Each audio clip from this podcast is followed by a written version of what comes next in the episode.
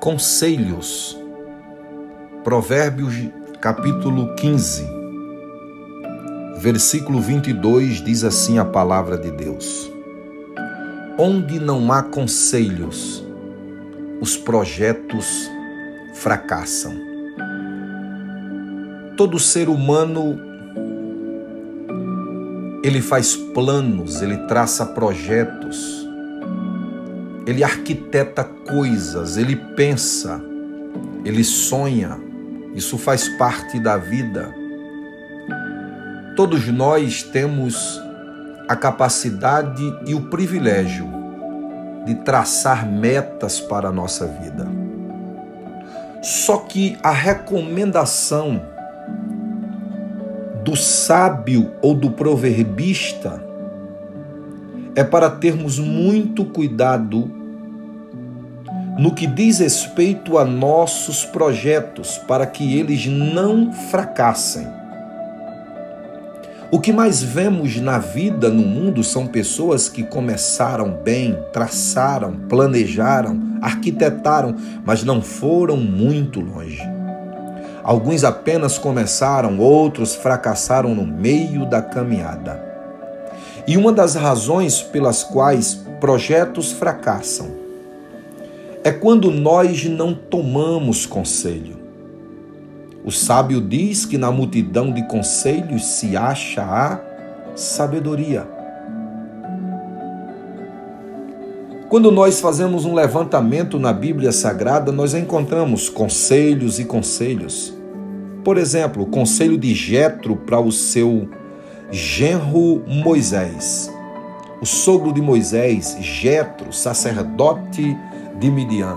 Chegou para Moisés certo dia e viu Moisés sobrecarregado, julgando situações e mais situações de uma grande multidão de pessoas. Jetro, olhando para Moisés, chamou e disse: Você não vai suportar esta carga. Isso é muito para você. Você está se sobrecarregando e você não vai ter condição de fazer tudo isso. Você está sozinho. Você precisa dividir tarefas. Você precisa colocar e considerar que existem pessoas que podem lhe ajudar. O conselho de Jetro a Moisés foi o suficiente para ele ser bem-sucedido, resultou em uma grande vitória e um grande êxito na vida de Moisés. A Bíblia também fala sobre o conselho de Aitofel, sobre a vida de Absalão, filho de Davi. O conselho de Eitofel, diferente do conselho de Jetro, terminou em ruína para a vida de Absalão. Então, um conselho pode fazer uma diferença muito grande na sua vida. No que diz respeito a bons conselhos, eles te levarão a lugares extraordinários. Há uma máxima popular que diz que se conselho fosse bom, não se dava, se vendia, mostrando-nos e revelando-nos o valor de um conselho. Acredite, você precisa ter muito cuidado com uma coisa chamada autossuficiência. A autossuficiência, ela é especialista em dizer eu não preciso de ninguém. Pessoas que batem no peito dizendo que não precisam de outro são pessoas autossuficientes. Eu nunca vi pessoas tomadas por autossuficiência chegarem a determinados lugares.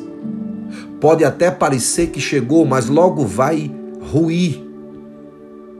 Porque a Bíblia diz que a soberba precede a queda, mas a humildade precede a honra. Se tem uma coisa que o autossuficiente não tem, é humildade. Pelo contrário, ele é dominado e carregado por soberba.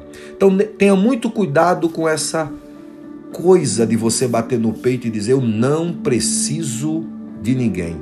Todos nós precisamos de pessoas, todos nós precisamos de amigos, todos nós precisamos nos ombrearmos com alguém para sermos ajudados.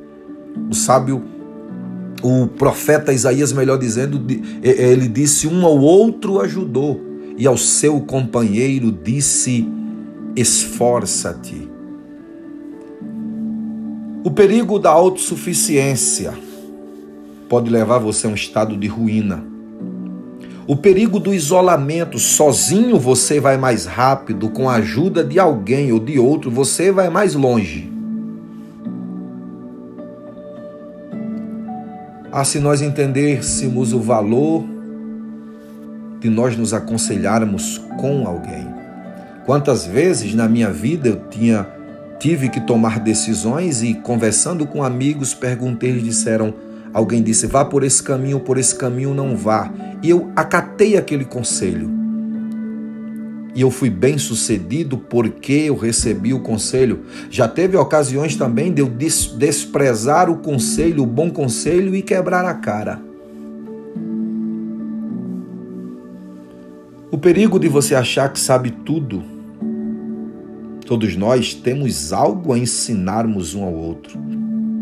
Existem coisas que eu sei e que você não sabe. Tem coisas que você sabe que eu não sei. É por isso que eu preciso, você precisa, nós precisamos uns dos outros, principalmente no que diz respeito a nortear a vida de alguém através de um conselho, apontar o caminho verdadeiro através de um conselho. Tem pessoas que tomam atitudes, vão fazer coisas e não consultam a ninguém, certamente essas pessoas não serão bem-sucedidas. Já eu conheço pessoas que não dão passos algum sem antes se aconselharem com alguém. É por isso que um dos nomes de Jesus que aparece Lá no livro de Isaías, no capítulo 9, verso 8, aparece uma palavra aí que a teologia chama de polissemia. Um menino nos nasceu, um filho se nos deu. O principado está sobre os seus ombros e o seu nome será maravilhoso, conselheiro, Deus forte, Pai da eternidade, príncipe da paz. Ele é o maravilhoso conselheiro ele tem o melhor conselho, mas ele também levanta pessoas para nos aconselhar. Quando buscamos um conselho, admitimos que precisamos de ajuda. Um conselho verdadeiro te, re, te dará o real entendimento da situação. O conselho irá abrir sua mente.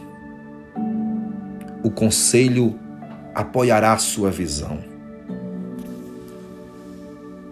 Já dizia alguém: conselhos. Os sábios não necessitam deles, e os ignorantes não darão ouvidos a eles. Os sábios aqui no, no sentido de autossuficientes. Mas aqueles que dão ouvidos aos conselhos serão bem-sucedidos e não fracassarão. Busque conselhos e você chegará a lugares inimagináveis. Que Deus abençoe sua vida. Eu sou Adriano Mendes, espero ter contribuído em alguma coisa na sua vida com esta palavra. Compartilhe com alguém